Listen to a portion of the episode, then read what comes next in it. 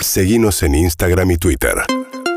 arroba urbanaplayfm 8 y 23 de la mañana. Voy a saludar a Hugo Yas, que es secretario general de la CTA, es diputado nacional del Frente de Todos, participó ayer de la mesa del Consejo del Salario Mínimo, que lo que fijaron es un incremento en tres cuotas del 45% eh, en total de acá a fin de año. ¿Qué tal, diputado? ¿Cómo le va? Buen día.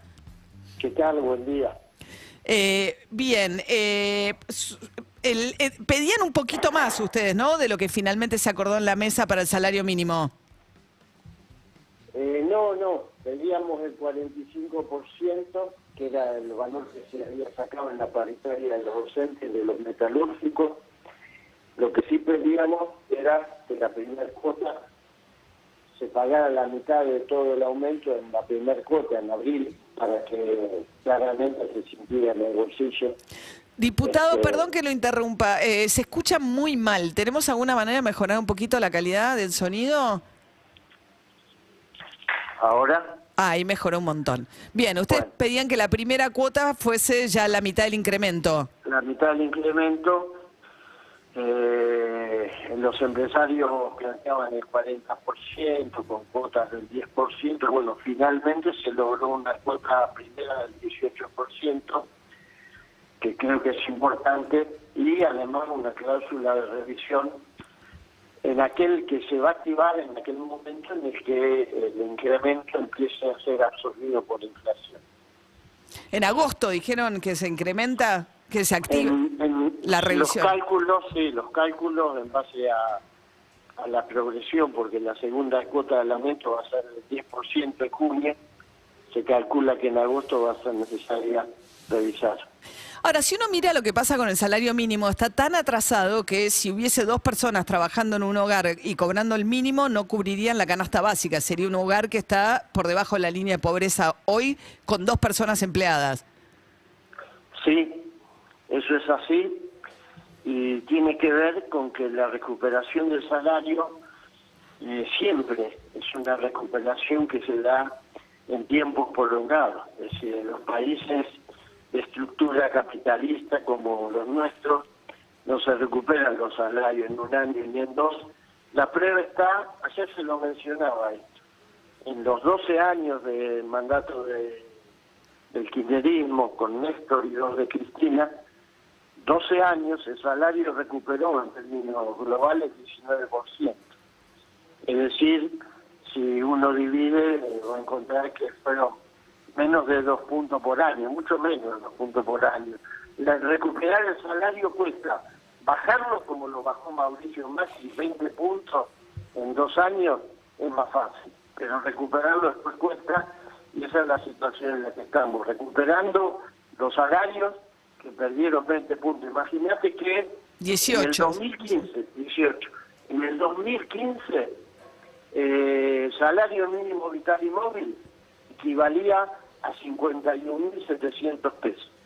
Hoy estamos hablando de llegar a 42. En el 2015, perdón, el equivalente del 2015 eran- eh, sería un salario mínimo, de- hoy que están 33 mil, estaría, en, en el 2015 estaban 51 mil, al equivalente de... 51.300. Éramos uno de los dos salarios más altos, perdón, uno de los dos salarios mínimos más altos de América Latina. Hoy eh, es al revés, hoy somos uno de los tres salarios más bajos de América Latina. Ahora, Jackie, acá esto es un poco el corazón de la discusión que hay también dentro del Frente de Todos hoy, ¿no? Y se le pregunto, usted se abstuvo eh, en la votación del acuerdo del fondo, un poco la visión de la Cámara, además que está claramente expresada en el documento que difundió Herón, dice que con el acuerdo con el fondo esta situación va a empeorar, que no va a haber recuperación del salario. Eh, ¿Usted cree que esto es así? Y No, no, no comparto esa visión. Eh, no comparto esa visión porque yo soy un dirigente sindical que lucho para recuperar el salario de los trabajadores desde más o menos eh, el año 1976. pero ¿y si no comparte Cuando- esa visión, diputado, ¿por qué se abstuvo? No, porque yo no, no me abstuve. Si yo compartiera la posición de la Cámara, hubiese votado en contra. Pero no votó a favor tampoco. Por eso, me abstuve por una historia, porque pertenezco a una central que nació luchando contra eh, la Junta del FMI en la década del 90, que siguió luchando contra las políticas del FMI durante el gobierno de la Alianza y que tiene una historia y una simbología, entonces lo Alberto Por lo Fernández. simbólico. Ahora, le hago una y pregunta. por la historia. Le hago una pregunta. Horas Y, antes... y también, y también te digo más, Sí. y para no cargarle a mis compañeros y compañeras que todos los días están en las asambleas, en las reuniones de delegados, la mochila de plomo le tenés que explicar eso. Ahora, le hago una pregunta, Jackie. En las horas previas a votar, ¿usted habló con Cristina Kirchner? No, ¿Con, No. Ma- con Máximo Kirchner? no, tampoco, no. No, no No, tu- tuvimos una reunión con Cristina era un, me- eh, un mes antes de la votación, donde todavía no hablamos de la votación. Sí hablé con mis compañeros de la CTA, hicimos tres plenarios. El último lo terminé tres horas antes de votar. Ahí terminamos de cerrar la decisión. Porque usted sabe una, que... Una decisión muy meditada y muy discutida. Porque Cristina Kirchner había hablado con Daniel Goyán con toda certeza y creo que también con Gisela Marciota, que le- Goyán al final se abstuvo y Gisela Marciota termina votando en contra. Sí, y eso que tiene que ver con conmigo.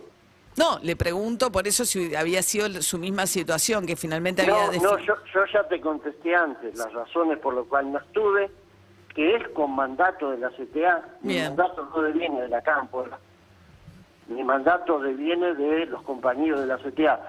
Si hubiese habido en el bloque, mirá, si hubiese habido en el bloque una reunión donde todo el bloque discutiera y definiera una posición de poder discutir, ¿eh? que vota en contra, que se abstiene, el que vota a favor, y hubiésemos salido unidos como tendría que haber sido con una sola postura, hubiésemos aceptado la decisión de la mayoría, porque es lo que corresponde.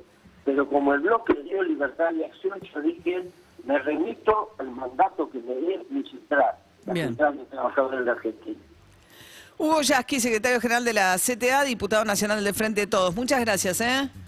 Hasta luego, buen día. Hasta luego, ocho y media de la mañana. UrbanaPlayFM.com